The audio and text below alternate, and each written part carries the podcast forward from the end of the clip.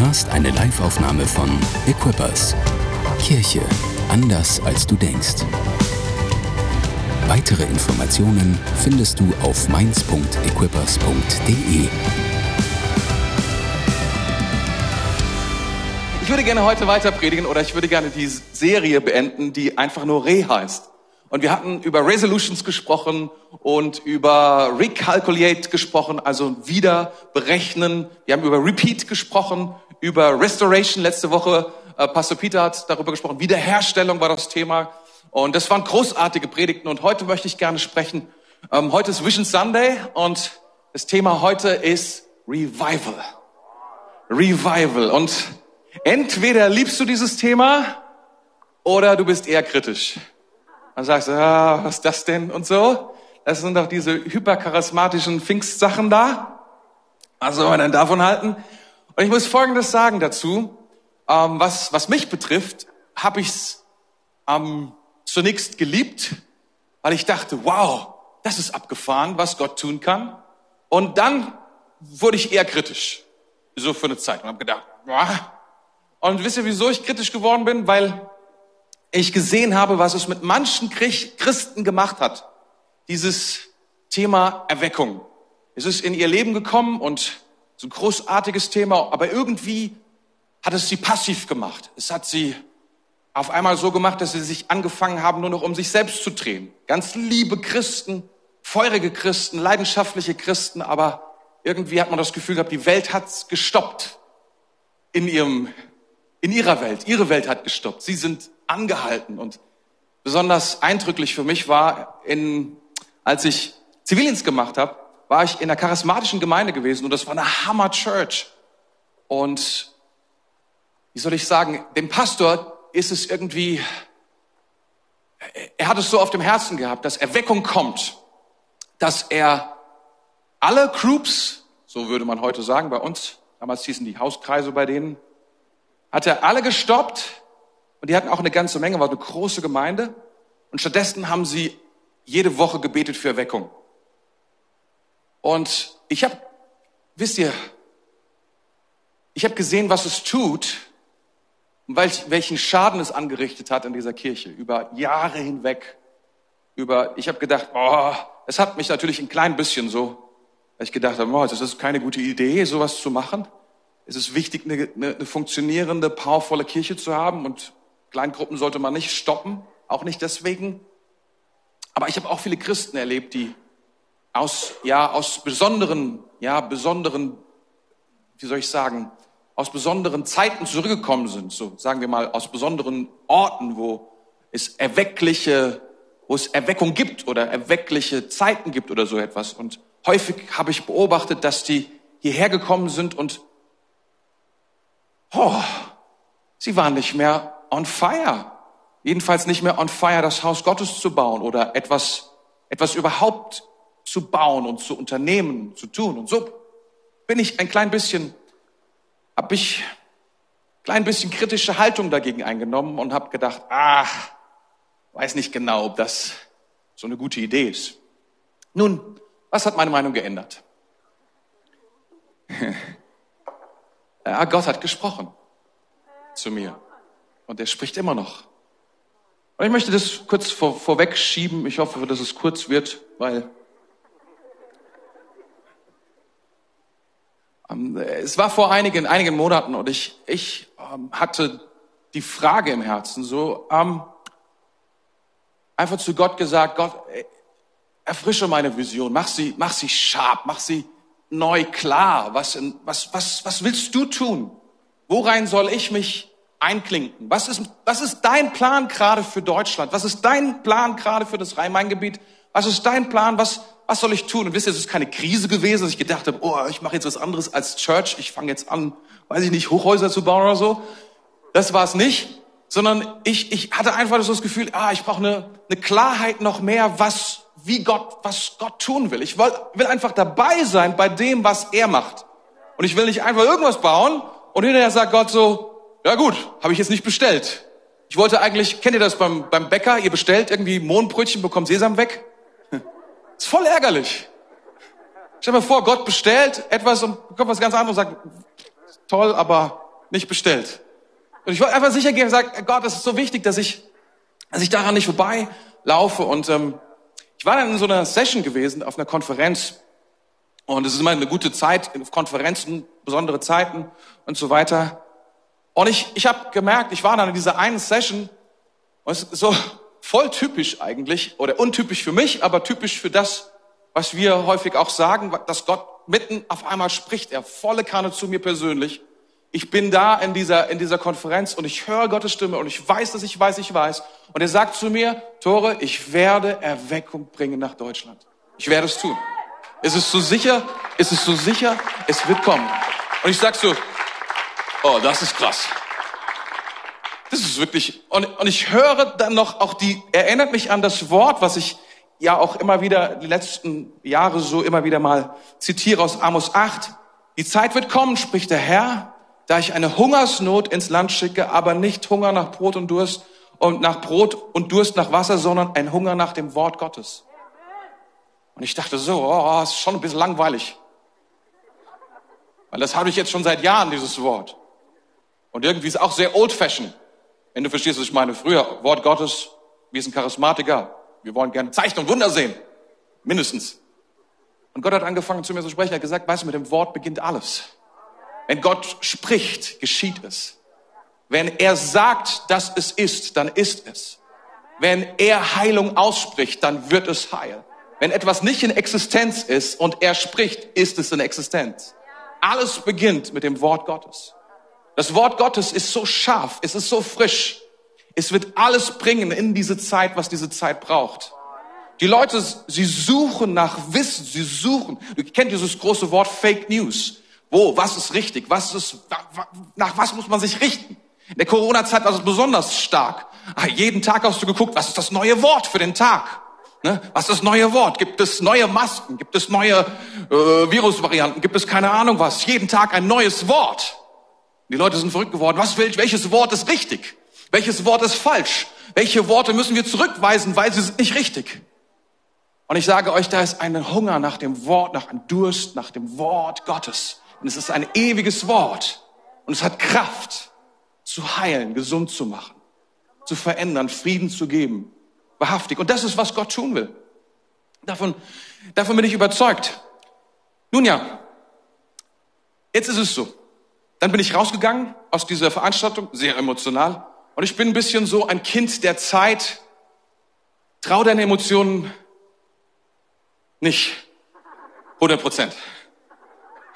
Gut, das nächste, was passiert ist, so ein Typ war vor der Halle und hat erstmal über mich prophezeit. Und ich dachte, okay, okay Gott, war cool. Und es war schon ziemlich abgefahren. Der Typ hieß Ross, hat mir extra seinen Namen geben lassen, damit, weil ich mal rausfinden will, was mit dem los ist, ob der wirklich existiert hat. Ja gut, und ich bin ins Bett gegangen und habe gedacht, Gott, hey, du willst es wirklich machen. Das ändert schon ein bisschen was in meinem Herzen, aber okay, wenn du es tun willst, ich weiß nicht genau, was das bedeutet, aber hey, here we go.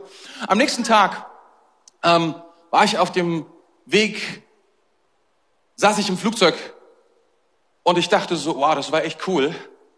Und es war Neuseeland gewesen und das ganze Environment, das war Englisch und ich brauchte einfach mal wieder was Deutsches. Deswegen habe ich dann ein Buch aufgemacht, was meine Frau liest, Gottes Generäle Teil 3 in Deutsch. Und ich dachte so, das ziehe ich mir jetzt mal rein, einfach so, um mich zu entspannen. Und gleichzeitig merke ich so, wie so ein Gedanke, so eine Frage in mir auftaucht die heißt, die, die so heißt zu Gott, sag mal, war das gestern real? Ich meine, war das, war das, ich meine, das ist schon, das ist schon eine Veränderung in meiner Wahrnehmung von dem, was willst, willst du, ist das, ist das echt? War das richtig? Und dann, ich lese euch mal den Abschnitt vor, den ich dann gelesen habe. Ich habe ihn mitgebracht. Vielleicht. Es geht da um einen Typ, es geht da um Erweckung. Anyway, seine Worte trafen die Menschen jedoch weiterhin tief in ihren Herzen. Ein junger Mann namens John Thorpe hörte im Mai gemeinsam mit einigen Freunden eine Predigt von George. George Whitfield war das. Die Gruppe ging danach in eine Schenke. Dort begannen sie sich über eine empathische Predigt lustig zu machen und brachten einander zum Lachen, indem sie, indem sie ihn imitierten. Als Tore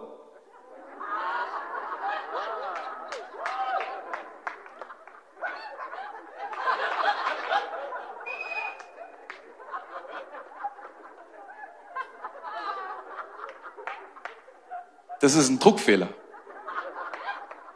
Da soll, das Buch ist seit 30 Jahren draußen, das ist ein Druckfehler. Da sollte Thorpe stehen. Er heißt Thorpe, wie ich gerade vorgelesen aber da steht Tore. Jetzt ist es so, wenn du deinen Namen liest, wirst du aufmerksam, stimmt das? Jetzt heiße ich nicht Johannes oder Markus. Das heißt, verstehst du, ich werde relativ selten aufmerksam über meinen Namen. Das passiert mir nicht häufig. Aber das. Ich dachte so, what? Und ich be begann zu begreifen, Gott spricht zu mir. Gott spricht zu mir. Als Tore an der Reihe war, ergriff er eine Bibel, sprang auf einen Tisch und rief, ich werde euch allen die Hucke vollhauen.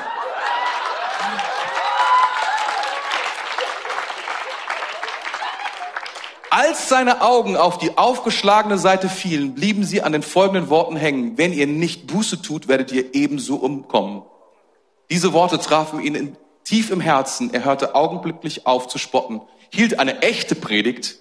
Nur zwei Jahre später war ein Prediger im Reisedienst unter John Wesley. Ich dachte so, wow, das ist das Wort Gottes. Das ist, was geschieht, wenn der Geist Gottes kommt. Das sind zehn Worte, und es ist nicht besonders ermutigend. Zehn Worte, die er liest und es ändert alles. Und das ist, was Erweckung tun kann. Das ist, was möglich ist. Das ist, was Gott tun will. Davon bin ich überzeugt. Aber lasst uns mal in das Wort Gottes reinschauen. Das ist jetzt sozusagen der, die Begründung, warum ich, warum ich glaube, dass Gott Erweckung schenken will. Jetzt lasst uns mal reinschauen in das Wort Gottes, wo etwas über Erweckung steht. Und ich muss Folgendes sagen. Erweckung ist, gibt es nicht so als Begrifflichkeit, sondern es ist ein Konzept, es kommt oft vor in der Bibel, aber genauso wie die Dreieinigkeit gibt es dieses Wort nicht an sich. Es findest keinen Vers, wo drin steht, und Gott ist ein dreieiniger Gott. Findest du nicht. Dennoch ist es eine Grundlehre der Bibel, dass Gott so ist und sich entsprechend präsentiert. Bei Erweckung ist es ganz ähnlich. Und ich fange mal an mit einem Klassiker, habe ich gedacht, ähm, und hoffentlich spricht es zu dir. Ein Klassiker ist 2. Korinth, äh, 2. Chronik 7, 13 bis 14. Da spricht Gott, er sagt, wenn ich den Himmel verschließe, so dass es nicht regnet oder den Heuschrecken gebiete, das Land abzufressen und wenn ich eine Pest unter mein Volk sende, das ist der negative Teil, wenn ich all das tue und mein Volk, über dem mein Name ausgerufen worden ist, demütigt sich, sich betend und suchend mein Angesicht und kehren um von ihren bösen Wegen, so will ich es vom Himmel her hören und ihre Sünden vergeben und ihr Land heilen. Was Gott tun will, eine, eine Dimension von Erweckung ist, er will das Land heilen. Das ist keine Sache, die nur stattfindet in einer Kirche oder in einer Region, sondern Gott will etwas tun in einem ganzen Land. Er will etwas verändern in einem ganzen Land. Das ist, was Erweckung tut. Plötzlich kommen viele Menschen zum Glauben. Viele Menschen fangen an, Jesus zu, groß zu machen. Bekommen, ich habe gelesen von der Erweckung in, in Wales. Das war da teilweise so dramatisch gewesen. Der Geist Gottes fiel auf eine Versammlung. Der ganze Ort ist aufgewacht. Die waren gar nicht in der Kirche.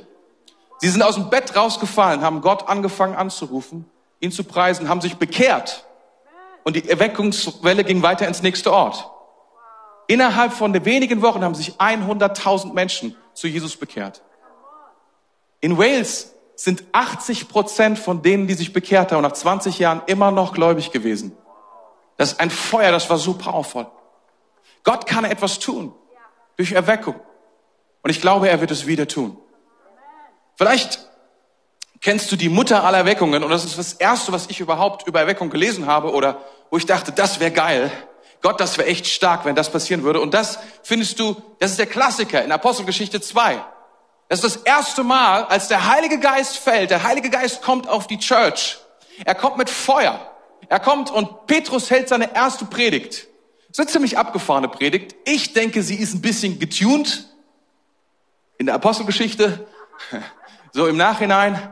Aber ich glaube, sie, er hat eine Predigt gehalten und Folgendes ist passiert. Ich lese euch nur Auszüge aus, damit du das vor dem Auge hast. Apostelgeschichte 2.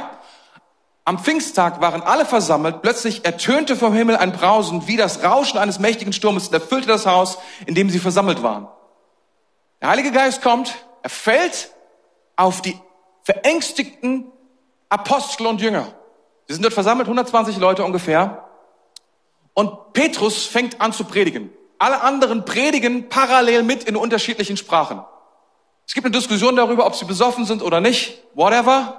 Petrus predigt. Als er fertig ist, passiert Folgendes, Vers 37. Als sie von Petrus hörten, traf es sie ins Herz. Und sie fragten ihn und die anderen Apostel, Brüder, was sollen wir tun? Und was sagt Petrus? Tut Buße und lasst euch taufen auf dem Namen Jesus. Und dann, Vers 41, diejenigen, die glaubten, was Petrus gesagt hatte, wurden getauft und gehörten von da an zur Gemeinde insgesamt etwa 3000 Menschen. 3000 Menschen. Eine Predigt. Von jetzt auf gleich. Und dann lesen wir in den folgenden Abschnitten darüber, was diese Erweckung ausgelöst hat. Was passiert ist mit dieser Gemeinde? Dass sie angefangen hat, großzügig zu sein, dass sie sich gefreut haben, dass jeden Tag Menschen zu Gott gekommen sind, dass sie sich getroffen haben zum Gebet, dass sie zusammen gegessen haben, dass sie zusammen geteilt haben. All diese Dinge, uns wird beschrieben, wie das ausgesehen hat. Und ich habe gedacht, als ich zum ersten Mal gelesen habe, das ist es. Ja, das war meine erste Phase, erinnert euch noch, wo ich begeistert war von der Wirkung und gesagt, das ist es. Ich will das. Und ich glaube, dass Gott das wieder tun kann. Ich glaube, dass Gott das machen kann. Ein erfülltes Leben im Überfluss schenken. Jeder einzelnen Person. Das ist, was dahinter steht. Es geht nicht nur darum, dass es viele sind, sondern es geht neben der Quantität auch um die Qualität. Gott möchte nicht, dass du nur beim Massenphänomen dabei bist, wo viele Leute sind, sondern Gott möchte, dass du erfüllt bist von seinem Leben, von seiner Kraft, von dem, was er tut. Warum glaube ich, dass es wieder tun wird? Nun, Nummer eins, er hat zu mir gesprochen. Aber Nummer zwei, ich muss jetzt ein bisschen was weglassen. Komme zum Gottesdienst nach Darmstadt, da predige ich. Auch. um, oder heute Abend. Anyway. Erweckung bedeutet, etwas wird lebendig. Etwas Neues kommt. Gott Gott atmet in etwas hinein. Er bringt seinem Odem in etwas, was tot ist. Und es wird lebendig. Es fängt an, auf einem anderen Level zu existieren. Ich habe geschrieben, Bestimmung, Frieden und Freude dominieren alles in dir. Bestimmung, Sinn. Auf einmal wird dir klar, warum du da bist. Sinnlosigkeit, Apathie fällt ab von dir. Frieden. Frieden bedeutet nicht, dass nicht Probleme da sind. Es heißt einfach nur, dass Gott da ist und dass dich die Probleme nicht mehr so sehr sorgen. Weil Gott ist da. Oh, Probleme sind da, immer noch da, okay. Aber Gott ist da. I don't care. Und es gibt sogar noch eine Steigerung von Frieden, Freude. Und auch das bedeutet nicht, dass, dass Probleme nicht da sind, sondern du lachst sie aus. Weil sie haben nicht dich. Weil Gott hat dich. Und du weißt auf Dauer, werden diese Probleme nicht da bleiben. Du hast eine Freude in dir, die größer ist. Und das ist, was der Geist Gottes tun will durch Erweckung. Und ich bin überzeugt, Gott wird es wieder tun. Warum? Und dazu müssen wir kurz Studenten werden von Geschichte. Ein Fach, was ich geliebt habe in der Schule. Und ähm, um Muster zu entdecken und zu sehen, ah, was passiert, dann und dann könnte das wieder passieren ist es typisch für uns und so, ne? So römische Dekadenz, kann die wieder passieren oder ist das etwas, was zivilisatorisch ausgerottet ist oder was auch immer? Wenn du Star Trek Fan bist, ist es ein großes Thema, welche Geschichte wiederholt sich, welche nicht und so weiter. Und es gibt interessante Verse darüber in Psalm 33, 9 und 10. Da heißt es, na, hat funktioniert. Denn er sprach, denn er sprach und es geschah. Er befahl und die Erde oh, wurde geschaffen. Der Herr machte die, Vorheben, der, die Vorhaben der Völker zunichte und vereitelte ihre Pläne. Also es ist eigentlich 10 und 11. Jetzt muss ich natürlich mal gucken, das ist mein Fehler. Psalm, aber ist sofort aufgefallen, ihr Lieben. Es dauert jetzt nur eine Sekunde, bis ich Psalm 33 10 und 11. Okay. Der Herr macht den Ratschluss der Heiden zunichte, er vereitelt die Gedanken der Völker. Der Ratschluss des Herrn bleibt ewig bestehen, die Gedanken seines Herzens von Geschlecht zu Geschlecht. Was hier beschrieben wird, ist, es gibt zwei Linien in der Geschichte. Das eine ist die Linie der Politiker, der Herrscher, der Menschen, die mächtig sind, die etwas entscheiden, was zu tun ist, wie die Zukunft aussieht. Und das andere ist die Linie Gottes, der sagt, der entscheidet, was geschehen wird. Versteht ihr? Keine Ahnung, wie du über die Zukunft denkst. Ob du denkst, ah, was wir da gerade machen, ist eine großartige Idee. Oder ob du denkst, oh, ich fürchte mich. Das kann keine gute Idee sein.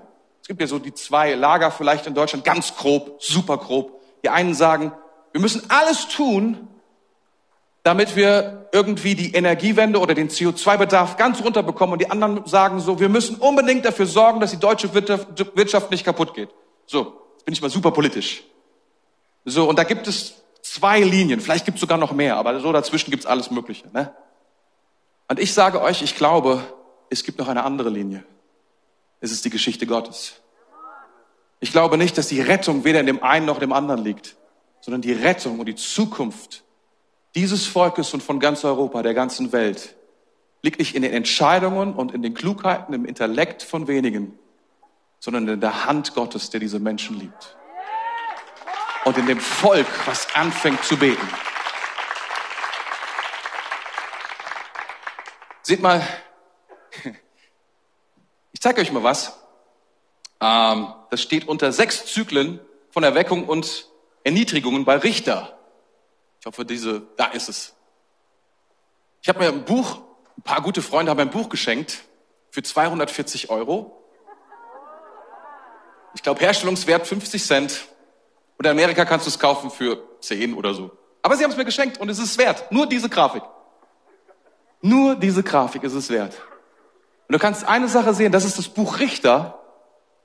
Und du kannst da drin wahrscheinlich so gut wie in keinem anderen Buch ablesen, diese Episode, dieses Folgen von Erweckung und Knechtschaft. Erweckung und Knechtschaft. Und was genau dabei passiert. Und warum das passiert. Diese Linie, sechsmal. Immer wenn das Volk sich gegen Gott wendet, sich abwendet von Gott, kommen sie in Knechtschaft. Sie kommen zurück, sie kommen zurück zu Gott, sie beten zu ihm. Gott sendet einen Leiter, sendet einen Retter und sie haben Frieden, Ruhe und Frieden und Freude für lange Zeit. Könnt ihr das sehen? Ein Muster. ist einfach nur ein Muster. Und ich dachte, okay, in der Bibel findest du dieses Muster? Finden wir dieses Muster auch in der Geschichte? Und warum das Buch so teuer war oder warum es so viel wert war, zeige ich dir in der nächsten Grafik. Kostet viel Geld, sehr wissenschaftlich.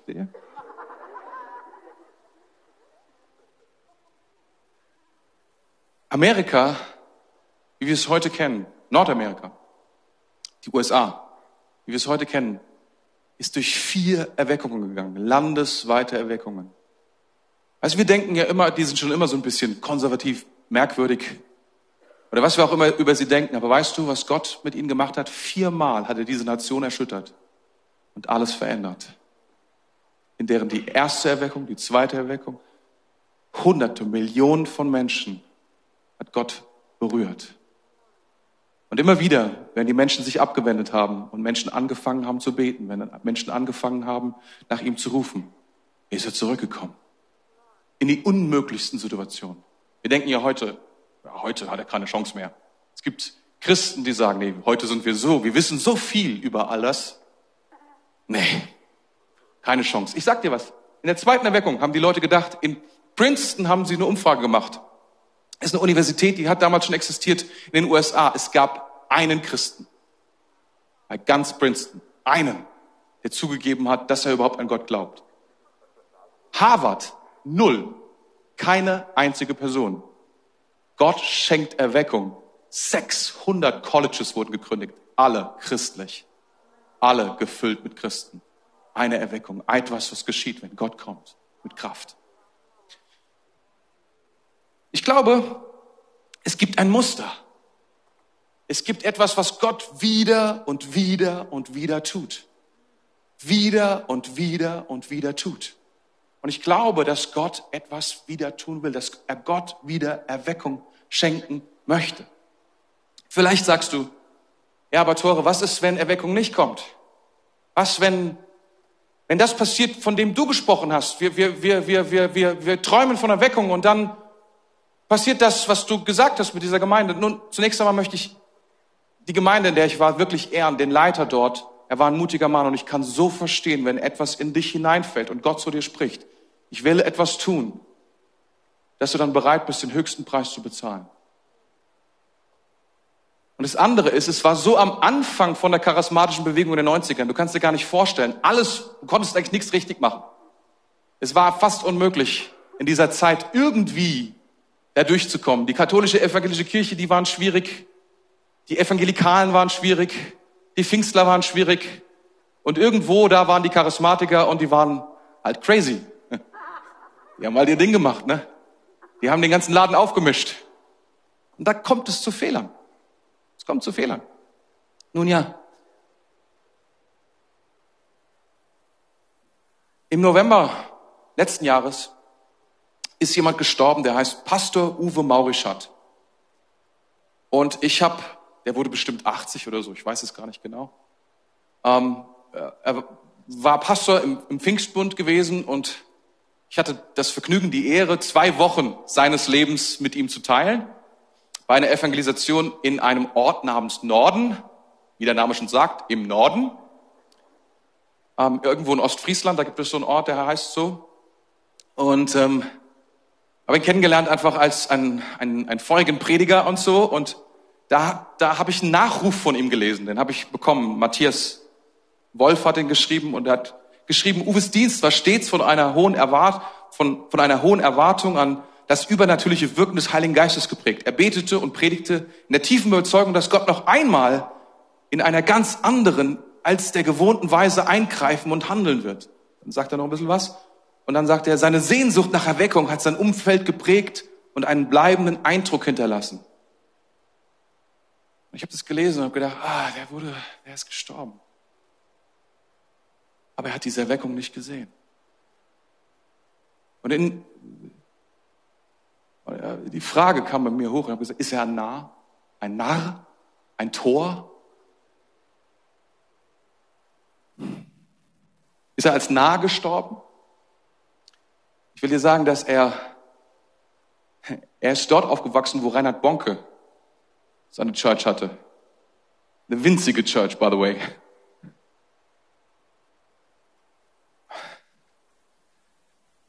Millionen Menschen sind zum Glauben gekommen durch den Dienst von Reinhard Bonke.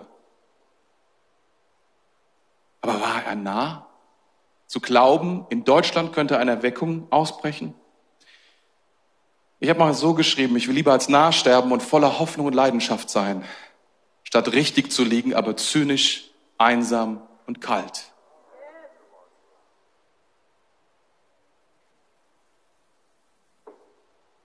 Noch einen Punkt will ich machen, bevor ich hoffe. Es ist so wichtig, dass wir unterscheiden zwischen Erweckung die groß ist und die powerful ist und die viele Menschen, eine Massenbewegung. Das ist, was Erweckung ausmacht. Das ist, was wir sehen, dass Tausende von Menschen, es gibt ganze Länder, die erschüttert werden von Erweckung. Brasilien zum Beispiel. Wer war das? Ah, dich kann ich mich verlassen.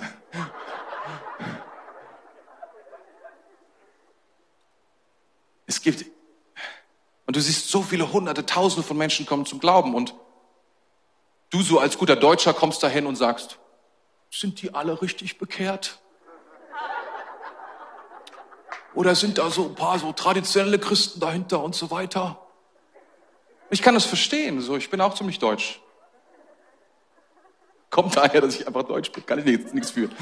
Kann ich nicht, kann ich nicht abschalten. Aber etwas hat mir geholfen.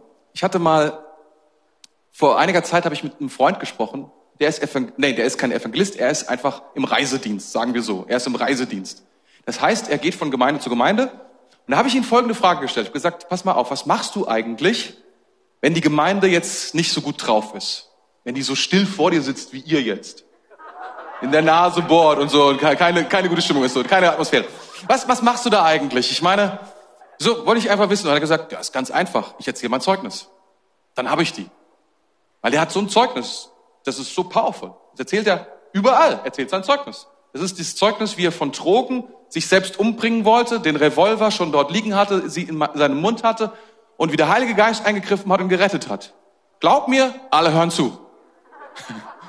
Und die Stimmung, da habe ich gesagt, das ist powerful.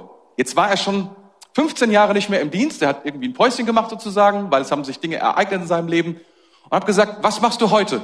Ja, ich erzähle mal Zeugnis. Dann habe ich gesagt, okay, was machst du, wenn du das zweite Mal in dieselbe Gemeinde kommst? Jetzt hast du mich, hat er gesagt. Und hier, hier, hier ist ein Punkt und den müssen wir, und an diesem Beispiel kann man etwas so gut deutlich machen. Ein Zeugnis ist so powerful. Ein Zeugnis hilft anderen Menschen zu Gott zu kommen, Glauben zu bauen. Aber manchmal haben wir so etwas sehr Merkwürdiges und ich kenne das von mir selbst auch sehr, sehr doll. Wir haben so die Idee, dass die, die Leute, die dieses Zeugnis erzählen, die ganze Zeit richtig gut drauf sind mit Gott.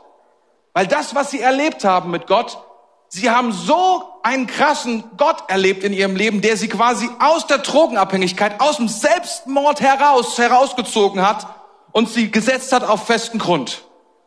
Das ist ihr Zeugnis und das ist wahr. Das ist fantastisch. Und manche Leute schämen sich so ein bisschen und sagen, oh, ich habe nur so ein mittelgutes Zeugnis. Ich war 14 Jahre alt und da hat Gott zu mir gesprochen und ich habe mein Jesus mein Leben gegeben. Aber gut, meine Eltern waren schon Christ und sie entschuldigen sich schon fast, während sie das Zeugnis geben und sagen: Ja, was soll man machen? Ich, es war quasi zwangs, ich konnte gar nicht anders. Aber hier ist der Punkt. Glaubst du wirklich, nur weil jemand ein gutes Zeugnis hat, hat er auch eine powervolle Beziehung zu Jesus? Lebt ständig in der Freude und in der Kraft des Heiligen Geistes? In der Awareness, dass dass er geliebt und gesehen wird und Kraft hat? Ich will dir etwas sagen, da ist eine Leidenschaft in uns. Und das ist manchmal so was, was mein, als ich meine ersten Schritte als Christ gegangen bin, ich habe gesagt, ich will so leidenschaftlich sein wie der und der Evangelist, weil der redet so leidenschaftlich von Jesus. Ich will dir etwas sagen, leidenschaftlich von Jesus zu sprechen ist eine Sache. Aber leidenschaftlich für Jesus jeden Tag zu sein, ist eine andere Sache. Und ich will dir etwas sagen, das ist persönliche Erweckung. Wenn du in einem Ding drin lebst, in dem du mit Gott verbunden bist, nicht nur vor anderen Christen, sondern immer. Du lebst in dieser Kraft, in dieser Freude, in diesem Frieden, immer. Das ist Erweckung. Und ich will dir etwas sagen, wenn du so lebst, dann ist dein Mittelklasse, ich sag mal Mittelklasse Zeugnis powervoller, kraftvoller, hat mehr Kraft als das riesige Zeugnis von einer Person, aber die gar nicht so lebt sondern zwar was Krasses erlebt hat, aber schon lange nicht mehr in dieser Beziehung ist mit Gott. Ich will dich ermutigen. Ich will dich ermutigen, dich auszustrecken und zu sagen, was auch immer um mich herum passiert, aber in diesem, diesem Quadratmeter ist Erweckung. Hier mag keine Erweckung sein, hier mag keine Erweckung sein, hier mag keine Erweckung sein, hier mag keine Erweckung sein, aber hier ist Erweckung. Hier ist Erweckung. Hier ist Gott am Start. Hier ist seine Kraft. Hier ist seine Gegenwart. Hier spricht er zu mir, weil Gott es will. Und ich will lieber so leben. Mein ganzes Leben voller Hoffnung, erweckt und kraftvoll. Und niemals sehen, was Gott tun will. Aber sterben mit der inneren Freude und der Kraft. Es ist ein guter Gott. Und die Erweckung wird kommen. Und wenn sie nicht da war zu meiner Lebzeit, sie wird kommen. Gott wird treu sein zu seinem Wort. Er wird es tun. Er wird es vollbringen. Und wisst ihr, was ich glaube, ihr Lieben? Ich habe noch drei Minuten 53, um das zu sagen. Ich glaube, was wir tun können, wir können eine Atmosphäre bauen der Erweckung. Das ist, was wir tun können. Lass uns eine, eine Atmosphäre bauen der Erweckung. Was ist eine Atmosphäre? Eine Atmosphäre stellt einen Raum zur Verfügung, in der Dinge aufgehen können. Das ist, was eine Atmosphäre tut. Das ist, was ein Greenhouse, ein äh, Ge Gewächshaus tut. Ein Gewächshaus tut genau das. Du kannst in Gewächshäusern kannst du Sachen anpflanzen, die wachsen sonst nirgendwo. Ja gut, mittlerweile schon. Aber es hat andere Gründe. Es gibt viele Dinge, du kannst im Gewächshaus zum Beispiel Dinge anpflanzen im Februar Blumen, die da gar nicht normalerweise hingehören, weil es doch so kalt ist. Gewächshäuser bringen eine Atmosphäre, eine künstliche Atmosphäre in unser Leben. Und ich glaube, dass wir eine Atmosphäre bauen müssen der Erweckung in unserem Leben, in unseren Familien, in unserer Kirche, in unserer Firma. Wir müssen eine Atmosphäre bauen der Erweckung und sagen, Geist Gottes, das kann ich nicht machen, das kannst nur du. Aber was ich tun kann, ist, ich kann eine Atmosphäre bauen, in die du hineinkommst und deinen Samen säst, damit es aufgehen kann, was du vorhast zu tun. Equippers rein mein, das ist, was wir tun wollen. Eine Atmosphäre bauen der Erweckung. Das ist, was wir tun können. Wir müssen sie auch beschützen, denn der Teufel wird kommen und alles tun, um sie uns zu rauben. Um die Fenster einzuschmeißen, damit das von außen kommt und alles zerstört. Aber Gott will Erweckung schenken. Lasst sie uns bauen. Amen.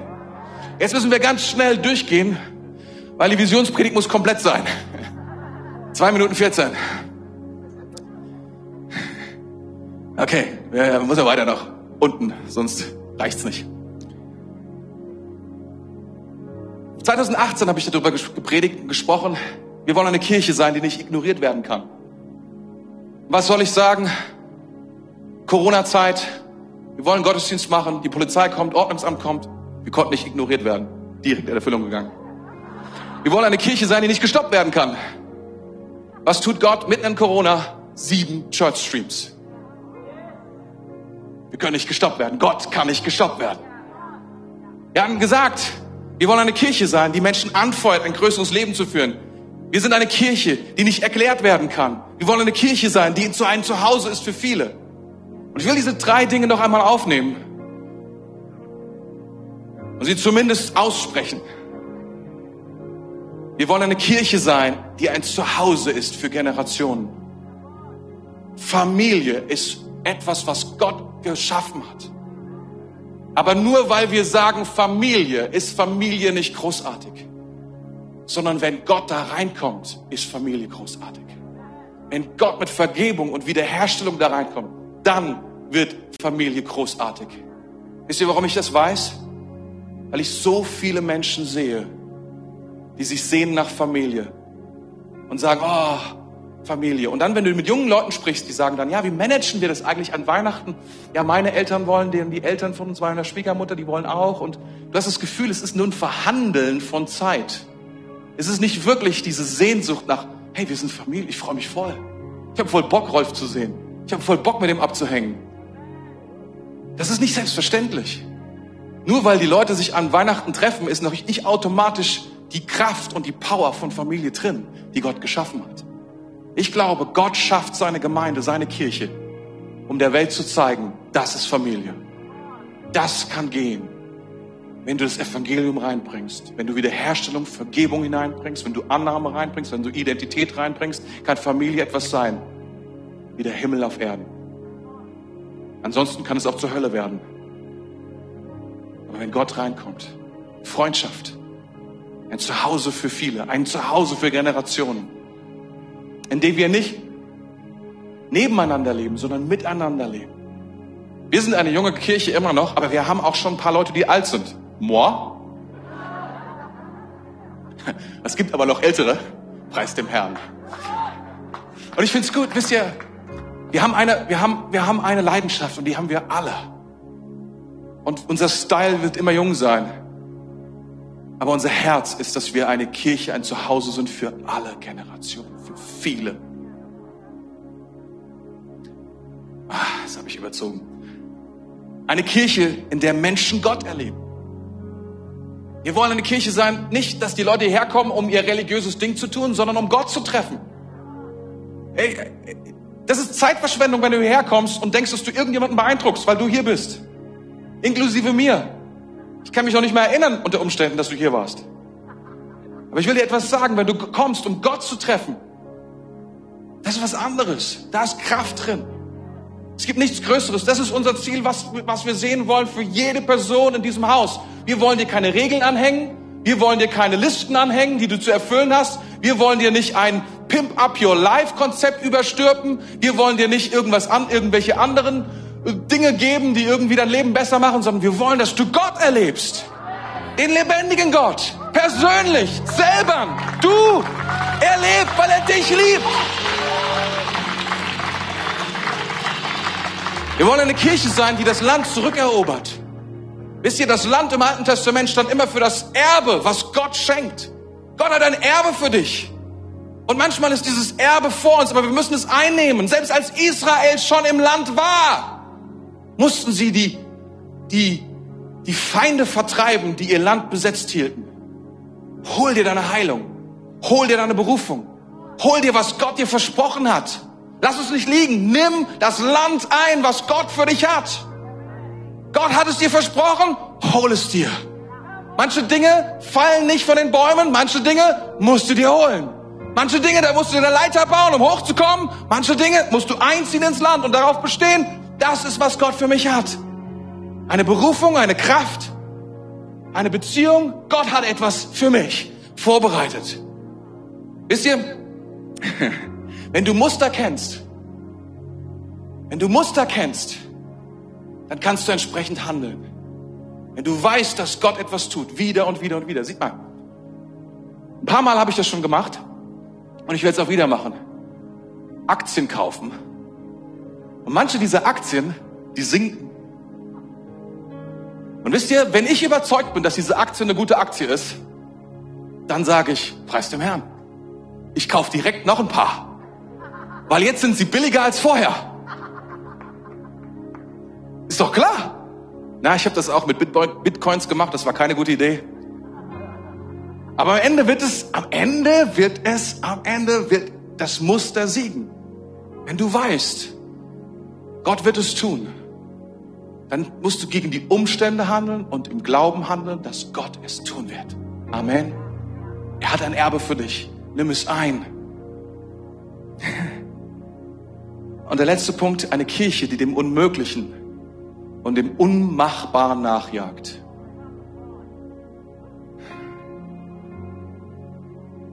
Das ist der Punkt, an dem es etwas crazy wird für den einen oder anderen. Und der sich jetzt überlegt, vielleicht gehe ich doch in die FEG. Do it.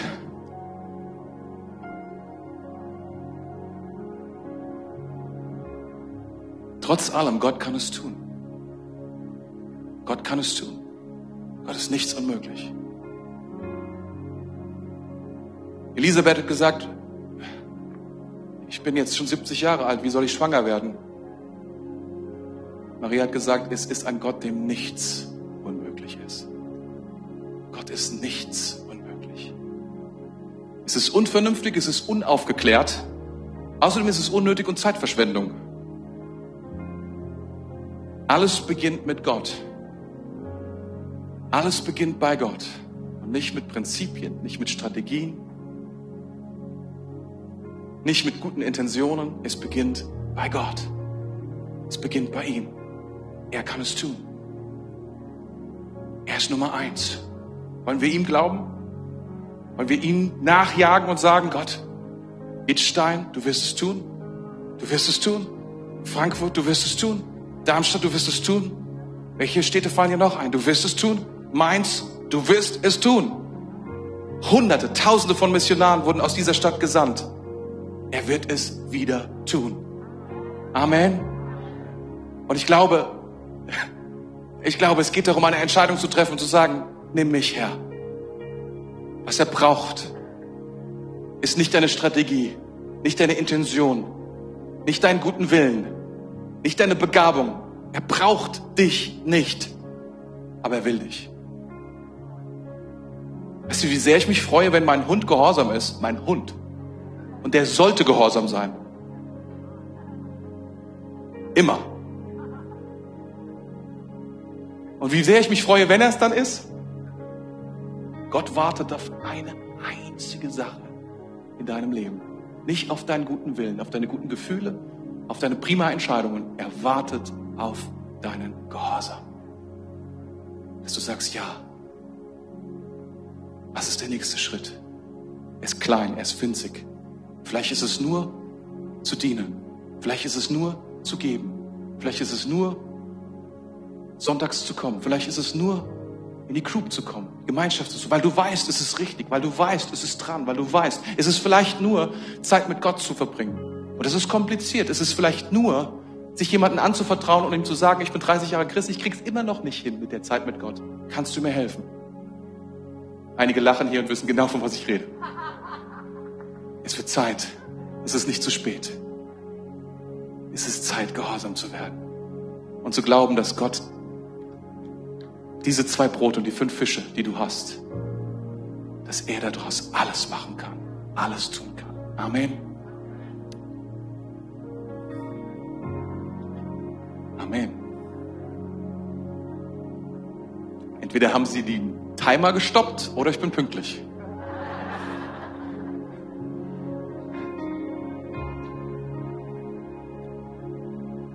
Heiliger Geist, ich danke dir, dass du jetzt hier bist, diesen Raum füllst, deiner Gegenwart.